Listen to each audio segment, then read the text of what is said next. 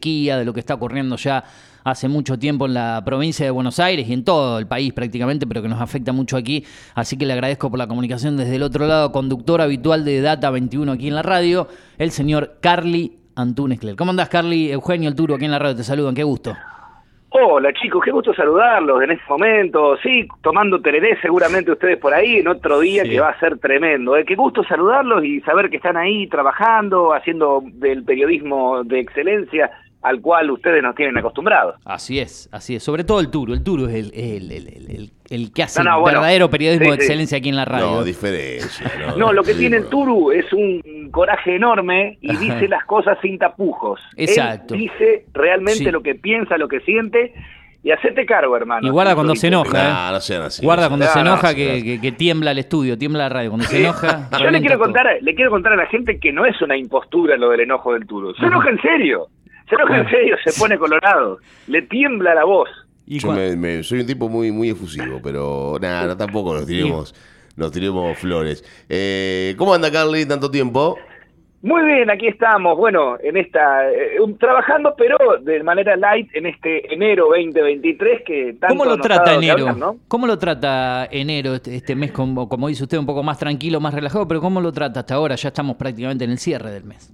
Y la verdad que bastante bien, eh, no hemos ido de vacaciones a ningún lado todavía, recién esto quedará para el feriado de carnaval, ah, pero hemos visto más o menos cómo están las cosas, bueno, ha sido un enero terriblemente agobiante, terriblemente difícil para aquellos que les toca trabajar al aire libre, ¿no? Porque, bueno, hemos tenido temperaturas, sobre todo a finales, en la época cuando se estaba jugando el Mundial, esos días del Mundial, que fueron, bueno, finales de diciembre, y después los primeros días de enero han sido insoportables. De hecho, ayer fue un día también eh, muy, muy bravo para el calor. Bueno, no sé, hay mucha gente a la cual le gusta eso. a mí no me gusta para nada el calor. Si yo pudiera vivir en Ushuaia, en Comodoro Rivadavia o en algún lugar de esos, tal vez me sintiera un poco mejor. Pero bueno, nos toca vivir en la pampa húmeda y sí, exactamente, como decís vos, mucha humedad ayer.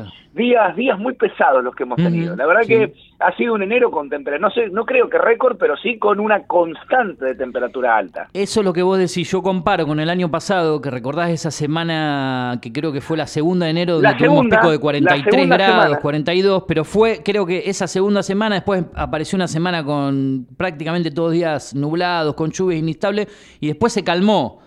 Pero eh, este mes de enero tiene particularidad de que no llegó casi nunca a los 40, rondó los 39, 40 por lo menos de temperatura, y se mantuvo así durante 5 o 6 días, algún día de, lluvia inestable. En cambio, el año pasado fue una semana agobiante y después calma, ¿no?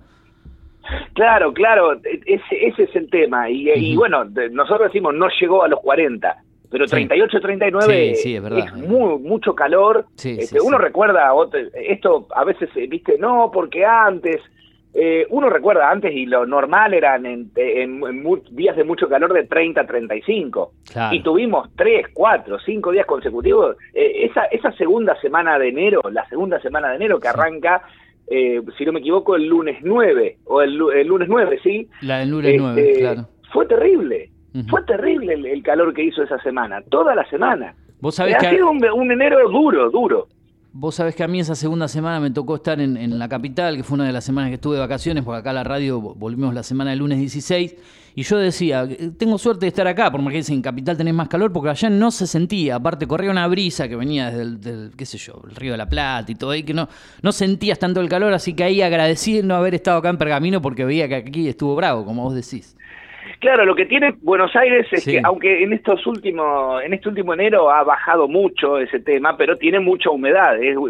Viste que muchos porteños la, la, califican como pozo de humedad. Lo que mata es la humedad. Pero no se pero Lo que tiene ¿eh? también es que hay muchas avenidas con edificios altos y eso hace que haya sombra. Sombra que no es, como la de los árboles que se, cuela el sol, sino que es oscuro, oscuro. Entonces te pones ahí y es aguantable. Sí, sí, Va, uno, yo, es, personal, ¿no? Yo sufro muchísimo el calor y me paso realmente mal. Sí, sí, así estamos. Bueno, y todo eso nos lleva, porque venimos de tres años, eh, prácticamente todo el 20, 2021 y 2022, eh, más que nada el 2022 con toda esta sequía, con este efecto de, de, la niña. Eh, por ahí en estas tardes de verano, por ahí vemos la temperatura y nos encontramos que la humedad es bajísima acá en, la ciudad, en esta zona del 20%, del 25%, del 30%, cosa que no, no era habitual. Y todo esto es producto de, la sequía. Claro, bueno, eso es lo que estamos teniendo en estos días. Uno dista mucho de ser un, experto ni, ni, nada que se le parezca. Pero ¿qué pasa? Habiendo vivido toda la vida en, Pergamino, porque ni siquiera eh, yo fui a estudiar afuera, cuando estudiaba viajaba y volvía en el día o, iba dos o tres días y volvía, o sea, nunca viví fuera de Pergamino, eh, nunca había visto nada igual pero nunca, ¿eh? Te puedo asegurar, llegar a ver arroyos con el lecho seco en esta zona de la pampa húmeda no me había pasado nunca. Este, es, son arroyos que uno viene viendo toda la vida y que están con, con el lecho seco. Amén, por supuesto, de todos los campos. Los campos no son, es el, el enero, febrero, diciembre, son épocas en las que vos ves tanto los campos como las plazas, como los terrenos baldíos de un color verde, más claro o más oscuro. y me está tocando ver, nos está tocando ver a todos, eh, de color marrón, amarillo, una soja toda, eh, viste que hay lugares de la ruta donde siembran soja al costado, bueno, está toda amarilla, amarilla por completo, este, y, y la verdad es que uno no puede dejar de pensar en, en que lo que nosotros vemos como, si bien nos afecta a todos, a muchos otros les puede significar una, una angustia muy grande, porque bueno, este, para una persona que produce en el campo, eh, está enterrando la plata, digamos. Normalmente la plata enterrada después se multiplica, pero en este caso, en este caso eh, está pasando que, que se le complica, ¿no? Porque vos decís, bueno, gastás un montón de plata en fertilizantes, semillas, todo el seguimiento que hay que hacer, el ingeniero, todo eso, y o sea, no brota, o brota quemado y si te agarra una angustia terrible, me imagino lo que debe ser y por eso también, bueno, me solidarizo porque eh, no es agradable. Veíamos, ¿te acordás? Hace un par de años mostraba mm, Sebastián Campo, que había sido eh, presidente de la sede local de Federación Agraria, mostraba su propio campo donde estaba todo amarillo también. Es un problema que venimos arrastrando, pero yo nunca había visto nada así, Eugenio. Eh, hace como cuatro o cinco años más o menos que viene esta, esta problemática, ¿no? De, de los campos secos, de regar con riego artificial y el que no tiene riego artificial que espere el milagro de la lluvia, ¿no? En esta, en esta Argentina. Eh, pero yo comparaba esto que vos, a mí la verdad me impactó, me impactó. suponía que en algún momento iba a llegar, como me impactó en su momento lo que pasaba en el río Paraná cuando estaban cerradas las compuertas de Brasil. claro, la eh, bajada. Exactamente, que, que, acá en Rosario había una, una baja infernal, eh, que había, no sé, medio metro de agua, un, un metro de agua, cuando generalmente hay siete u ocho. Bueno, pasa actualmente en el río, en el río de la Plata también esto, ¿no? De que en el centro del río de la Plata, caudal que debería tener 6 o 7 metros de profundidad tiene un metro y medio, o un poquito menos. Eh, pero lo que pasa acá es, es, es, terrible, ¿no? Que no haya una gota de agua, y literalmente una gota de agua, ¿no? Es, es tremendo. Más acordar a los, a los ríos secos de la Pampa Seca, ¿no? Como decimos, de la provincia de La Pampa en este caso. no sé si, te tocó. Eh, mirá qué, buena analogía, qué buena analogía porque es así. Es la imagen que a uno se le viene a la mente, los ríos secos de la, de la Pampa. este, porque eh, habré, estuvimos, bueno, todo empezó cuando este, empezamos, se empezó a viralizar una foto que comparte un periodista de Rosario, no recuerdo su nombre ahora, del arroyo del medio, a la altura de Peirano, totalmente seco. Esa es la foto que vimos todos. Y viste que está el bichito periodístico de vamos a ver cómo es ese tema. Vamos a, a corroborarlo. claro, y además con mi señora nos gusta, a veces lo hacemos los fines de semana, eh, no ahora porque ahora es para prenderse fuego, pero este durante el invierno o la primavera, de agarrar el mate, unas galletitas o comprar una factura y salir a recorrer, eh, ir, a, ir a algún pueblo de campaña. Y he pasado miles de veces por ese camino de tierra que comunica la Ruta 32 con el acceso a Mariano Benítez y después seguir para Mariano Benítez, que después si, si, si continuás con sentido norte, terminás en el arroyo del medio y la comunicación con General Geli. Claro. Bueno, digo, vamos a empezar por ahí que pasamos siempre. Ahí pasás, cruzás eh, dos arroyitos, uno que está eh, eh, en el paraje 12 de agosto y otro que está ya sobre el camino que conduce con Mariano Benítez.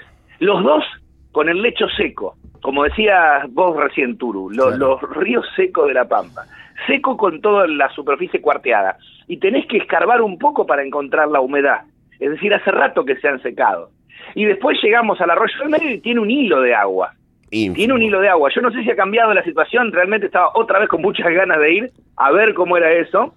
Este, después de las precipitaciones que se dieron el, el viernes, este, no sé si habrá cambiado la situación o si ustedes tienen algo de información, pero la verdad que era impactante. Al arroyo del medio, cuando éramos chicos, íbamos a pescar en una época. y ahora está seco, o sea, hay un hilito de agua a esa altura y en Peirano está seco. Bueno, yo te quiero comentar algo con respecto a eso. El sábado me tocó ir a jugar al, fútbol, a mí me invitaron unos amigos a jugar a Fontezuela, en medio de, una, quinta de un, de un amigo, me, me llaman por teléfono, voy a jugar al fútbol y el, esto fue, me llamaron el jueves para jugar el sábado. El viernes fue el día de la tormenta, ¿no? Una tormenta. Entonces mando un mensaje al grupo de WhatsApp, muchacho, digo, si va a llover así, creo que la cancha va a estar intransitable mañana. Al otro día, 10 y media, 11 de la mañana, a la lluvia, ¿a qué hora terminó la lluvia? A las cuatro y media, a las 3 y media, 4 de la mañana dejó de llover. Más o menos, sí, sí, más o menos. La última gota fuerte de lluvia cayó a las 2 y media. Porque llovió hasta las 10, 10 y pico de la noche, después mermó y a la madrugada algo. Llovió un poquito más. Exacto. Bueno, eh, mandan un mensaje a las 10 y media de la mañana. La cancha está óptima, muchachos, dicen. vengan a jugar. Cuando llego a la cancha, la cancha estaba seca. Y había llovido 70 milímetros, hacía cinco horas. O sea, era una locura. Una sed tenía la tierra que Entonces, claro, tragó todo de inmediato. Exacto, y me puedo hablar con un muchacho que, tenía un par de hectáreas de campo por ahí cerca. Me dice, no, no, yo tengo campo acá. le, porque le comenté el tema. Yo no sabía qué tipo tenía campo, la verdad no lo conocía. Me dice, no, yo tengo acá unas hectáreas, dice, y, y está así, como esto. Está como esto, dice. Y, pero llovieron 70 Está como esto. Se chupó todo el agua el, la Así que debe estar igual el arroyo del medio sin, sin caudal ahora, imagino. Eh, y bueno, después, el, eh, la semana pasada, estuvimos en el paraje Urrutia, que queda sobre la ruta 178, que nosotros los pergaminenses conocemos popularmente como el Camino a Vigán. Allí hay una escuela rural y entrando unos 4 o 5 kilómetros hay un puente. Ese es uno de los... Eh, la verdad es que lo estaba mirando y está por arriba de Laguna de Pescado. Yo pensaba que estaba más acá, pero en realidad está por arriba, o sea que es uno de los afluentes de Laguna de Pescado que está considerada como la naciente del pergamino. Bueno, ahí está directamente seco y son kilómetros. Yo eh, eh tengo unas imágenes que, que la verdad es que son impactantes, son kilómetros de lecho seco. Obviamente que si caminas por el medio medio, te hundís, eh, porque hay unas plantas o algo así y te hundís, pero no corre el agua, no hay agua. Y la verdad es que hay un panorama también desolador cuando ves que hay tortugas de agua em, y, esqueletos, digamos, de pescados, algunos de, peces, digamos, de, tamaño bastante considerable, ahí en, en, el lecho del, de ese arroyo seco. La verdad es que es grave, nunca, por eso te digo que nunca había visto una cosa así. Cosa curiosa, el arroyo La Botija mm. está con cauce. Y el arroyo Chuchú, eh, da la impresión de que los arroyos que se secan son los que van eh, de oeste a este. Pero los que van de norte a sur, como el Chuchú o, o la Botija, da la impresión de que, de que tienen agua. Es una cosa curiosa a la cual no le encuentro explicación. Seguramente alguien con conocimiento científico podrá hacerlo. No, o, por ahí simplemente porque están un poco más abajo del nivel del mar común y corriente que tienen los otros los otros cauces o, porque son más caudalosos. Vaya a saber usted, ¿no? Claro, por eso no, te, desconozco bien, pero eh, se da esa particularidad. Y otra cosa que te quería decir es que acá en Pergamino el arroyo tiene, eh, tiene cauce, pero ahí hablando con algo, tiene agua en el cauce, pero hablando con algunos, lo que tiene Pergamino es el agua bastante estancada porque tiene muy poca pendiente acá en, en la zona urbana del arroyo Pergamino. Claro. Entonces no se vacía, porque tiene se, se vuelve casi un lago, no sé si me explico. El agua no mm. circula porque tiene muy poca pendiente, entonces se queda ahí estancada pero uno ve que el agua no está circulando, que está como en una pileta. Está, en, un, en, un, pozo, digamos, ¿no? En un pozo, en un pozo, un charco. Está en un charco, es un charco de agua que está ahí dando vueltas, pero bueno, sucede. Lamentablemente, la falta de lluvias es, es catastrófica para todos. Hablaba con un amigo también del campo que me hablaba del tema de las, de las napas, y las napas están empezando, la, la parte alta de las napas que usan para regar cuando no hay, no hay agua ¿no? Que creo que se permite una o dos perforaciones por, por, por, campo, no tengo ese dato, pero me lo habían, algo así me habían comentado. Eh, están empezando también a sacar cada vez menos presión de agua, ¿no? Es, es complicado. Claro, porque las napas son ríos subterráneos y también van bajando si no se, si no se alimentan con el agua que viene de la lluvia y que va penetrando en la tierra. Se van secando. Claro. Y entonces las napas van bajando y bajando y, y eso es lo que te dicen. Si a mí me había comentado un, caballero que había tenido que eh, no, no tiene una bomba de las antiguas, no de la sumergible que va siempre en el, en el fondo del pozo, sino que tiene un caño para extraer y la bomba está a mitad de camino y ha tenido, me dijo que bajar el caño porque la napa estaba muy alta, muy baja, perdón. Claro, tiene que seguir del caño para abajo. Claro, tuvo que hundir el caño. Claro, claro. Terrible. la verdad es que terrible. Y el tema, yo digo, ¿cuánto tendrá que llover para que vuelva a estar el agua ahí en eso, en esos arroyos, en esos, en esos este, cursos de agua, para que uno pueda ver agua circulando por ahí? ¿Cuánto tendrá que llover? Y encima llovió y ahora, por ejemplo, miro por la ventana y no veo una nube. Bueno, supuestamente hoy llovía. Eh, Mañana, no, mañana, mañana martes a partir de la tarde, mañana martes a partir de la tarde vuelven las probabilidades de lluvias y se va a mantener durante toda la semana con ese periodo de inestabilidad, no tanto el miércoles, pero después ya entre jueves y sábado. Así que tenemos una semana por delante así, aunque la otra vez escuchaba expertos, Carly, que dicen que la situación, este periodo de la niña a partir de febrero y se irá normalizando a mitad de este año ya, para entrar en el periodo de, del niño, ¿no? Con más lluvias que, que, otra cosa. Dicen que este año ya terminaría esta problemática. Esperemos que sea así y no que lo vayan cambiando después. Claro, esperemos que sea así. Y por otra parte, si lo que va a venir es un, como llaman los productores o los ingenieros, un exceso hídrico, claro. tenemos un, un changüí, porque tiene que llover muchísimo para que se transforme en un exceso hídrico con todo lo que está necesitando la tierra y los cursos de agua de la zona. Es decir, si llueve mucho, si se da el caso, por ejemplo, de que llueven dos días seguidos unos 50, 60 milímetros, no pasa nada porque está todo muy seco y como dijo Turu, terminó de llover a las 5 de la mañana y a las 10 la cancha estaba para usarla. o sea que imagínate todo lo que tendría que llover para generar un problema. Bueno, es un tema... El que sabe mucho de esto en serio también, que ha estudiado el tema medioambiental, es mi compañero Laucha Colombo. Ah, tu, tu compañero. El Laucha Colombo. ¿Dónde está el Laucha Aunque a ustedes les parezca que no, es un conocedor del tema. Un experto. Y él me decía que los ciclos, los ciclos de sequía y, humedad, se dan este, aproximadamente cada ocho años.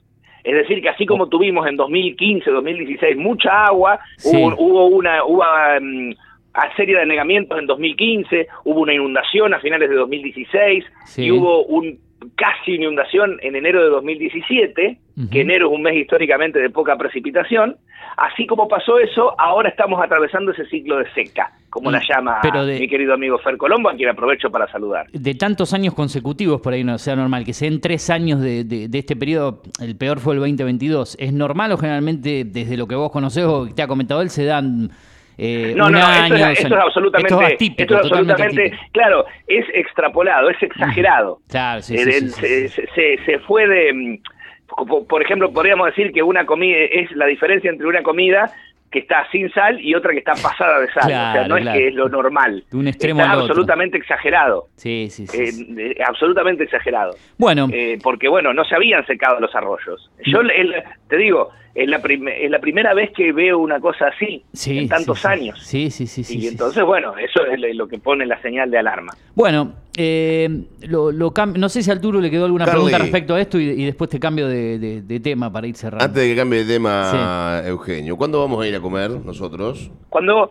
cuando vos quieras, cuando vos quieras. A mí me dijeron que Montero iba a invitar a todo el personal. Todo el personal de la radio, sí, es verdad. De la radio, sí, sí. Me dijeron que el señor Julio Montero eh, va a estar invitando a todo el personal como director de la emisora a comer algo. No sé qué será, no sé si será. Ya pasó diciembre, se fue todo enero y la promesa, me parece que es de los que prometen y no cumplen, ¿no, eh, Montero?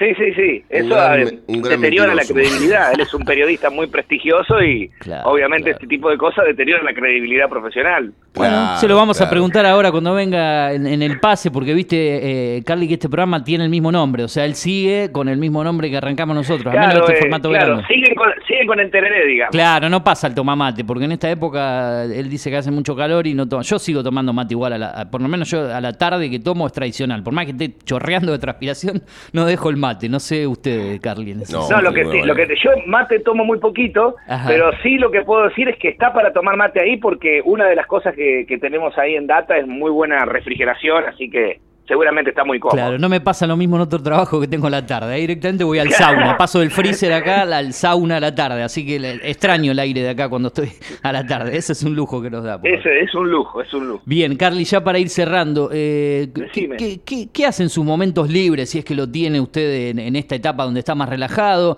Hemos hablado en un pase que hicimos entre Mundo Streaming y, y tu programa Data 21 sobre películas, series, ¿está mirando algo? ¿Está viendo fútbol de verano? ¿Ha visto algo? ¿Qué, qué, qué ha hecho en los momentos libres en cuanto a televisión, streaming? ¿Qué mira? ¿Qué hace? Bueno, yo le... eso a, ustedes, ¿no? Como, como amigos, este, me gusta muchísimo escuchar música, ah, creo que lo saben, así que escucho mucha música en el verano, pero he aprovechado para escuchar ah. algunos podcasts. Eh, me, me, vi de vuelta una serie espectacular. ¿Cuál? cuál? Eh, eh, se llama son dos series. Uno es medio, pero esta serie es espectacular. En 1995 Tom Hanks protagoniza eh, Apolo, Apolo 13. Sí. Y después cuenta la historia que Tom Hanks quedó tan apasionado con eso, con la carrera espacial, que lanza este, una miniserie de ocho capítulos que se llama From the Earth to the Moon, es decir, de la Tierra a la Luna, que reseña toda la historia del, del proyecto Mercury, del Gemini y de los Apolo.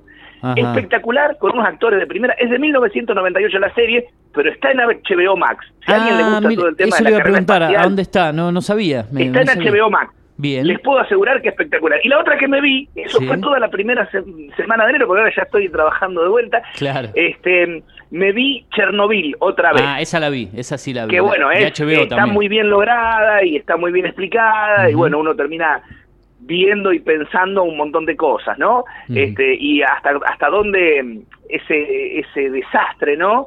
terminó convirtiéndose en en algo que retrasó el desarrollo de la energía nuclear, porque durante mucho tiempo, culpa de Chernobyl, se pensó que la, la energía nuclear era muy muy peligrosa y bueno, después sabemos que ahora sabemos que con los cuidados es, genera una gran cantidad de energía y bueno, y es muy y no emite prácticamente contaminantes, pero bueno, fue muy muy interesante lo que vi. También estuve leyendo en este caso un libro que se llama El invierno del mundo de un autor galés que se llama Ken Follett este, que, que presenta, él, él tiene una trilogía que se llama Los Pilares de la Tierra, que es de la época medieval, La Caída de los Gigantes, que es sobre la Primera Guerra Mundial, y esta que se llama El Invierno del Mundo, que es sobre la Segunda Guerra Mundial. Libros este, apasionantes, pero que eh, el problema que tengo con esos libros eh, es que tienen demasiados protagonistas, entonces me pierdo un poco. Uno no tiene la, son muy la capacidad de, otro. Yo, yo, soy medio cortito para eso, entonces. Pero bueno, eso es lo que estuve haciendo. También hice una excursioncita a la isla Martín García, hace 15 días, porque siempre había querido estar ahí, viste que en la isla Martín García estuvo preso IPF, porque estuvo Irigoyen, Perón y Frondizi. Claro, los Presos ahí. es una excursión muy recomendable para hacer en un día, pero no en enero. Vayan en abril, mayo, vayan en, septiembre, octubre, pero no vayan en enero porque es terrible el calor que hace ahí. Este, y, bueno, la verdad es que llama muchísimo la atención, una isla que estaría del otro lado del Tratado del Río de la Plata, quedaría en tierra uruguaya, pero es, pertenece en su inmensa mayoría a la Argentina. Este, hay un aeropuerto, va, una pista de dimensiones considerables, este, eh, hay escuelas, viven 115 personas, muy, muy interesante.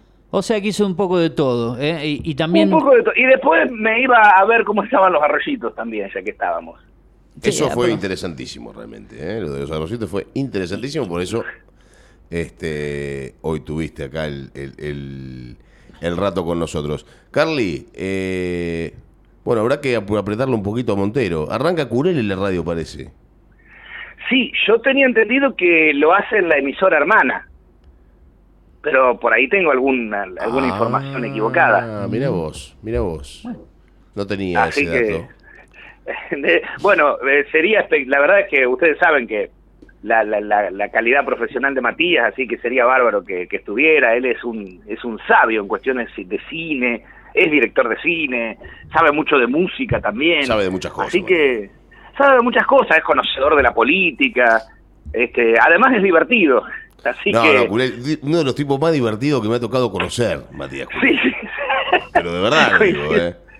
De los más conocidos que me ha tocado conocer, de, los más cómicos que me ha tocado conocer. A mí me, da mucha gracia Curel. Pero aparte habla y te tira chistes que son, son para entendido. El tipo es un entendido.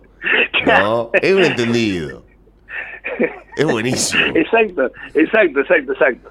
Es buenísimo, es buenísimo. Este, yo les digo la verdad, o sea, espero que no haya sonado muy pedante todo, porque eh, ustedes me preguntaron qué era lo que hacía yo en mi tiempo libre, yo me pregunto a quién le interesa eso, ¿no? Pero bueno, ya que me preguntaron, les conté. Les conté para compartir eso. Pero me, porque la verdad es que, bueno, si alguien quiere ver eso, si alguien quiere ver esa serie, son absolutamente recomendables siempre y cuando les guste eso, ¿no? Este, por ahí le gustan... Por ejemplo, mi señora está viendo una serie ahora sobre una la, época de la Primera Guerra Mundial y la lucha entre Francia y Alemania. Interesante, que está, viste, eh, enfocado desde el punto de vista de la mujer, viste que Netflix últimamente ha hecho mucho hincapié en eso, tiene muchas series con heroínas más que héroes. Claro. Este, tiene eso y bueno, le gusta mucho esa serie y está enganchada con eso. Yo miré un par de capítulos, pero viste, yo me cuesta un poco, la serie es larga, no, no, claro, va más para el lado de las miniseries. Creo que Chernobyl, la que viste, tiene seis capítulos nada más. Eh, claro, exacto. Ahí, porque además viste que te lleva una cosa a ver la otra. Y si son 80 capítulos, una cosa así, terminás encerrado un fin de semana con la cabeza hecha un papel secante. No, todo loco, imposible. Bien. Imposible. Pero bueno, Carly. Te agradecemos, Carly. Hemos tenido Al contrario, les agradezco a ustedes la llamada. Un abrazo para toda la gente y bueno, la verdad que felicitarlos de vuelta por sostener ahí todo, por, por hacer el producto de calidad, por, por el esfuerzo que se nota. ¿eh? Al aire siempre se nota el esfuerzo, lo hablamos, bueno, alguna vez lo hablamos con vos, Eugenio, y también lo hemos hablado varias veces con el Turu el esfuerzo, el esfuerzo y las ganas se notan al aire. ¿Y, eso es lo que pasa con ustedes, se nota al aire. Gracias. Usted que está siguiendo los podcasts y que le gusta eso también, tenemos el nuestro, tiene el título que viene desde Mundo Streaming, Cine y Series con Eugenio y Chocho, ahí subimos todo lo que hacemos también acá, el programa completo, así que se va a poder volver a escuchar ahí si tiene ganas. Qué maravilla el podcast, ¿eh? Qué maravilla. Porque uno se lo graba, se lo guarda, lo escucha en el auto, lo escucha caminando, lo escucha cuando está bañando. Donde quiere, cuando quiere y en, el cuando momento quiere, cuando quiere. se lo guarda. La verdad es que es un invento espectacular.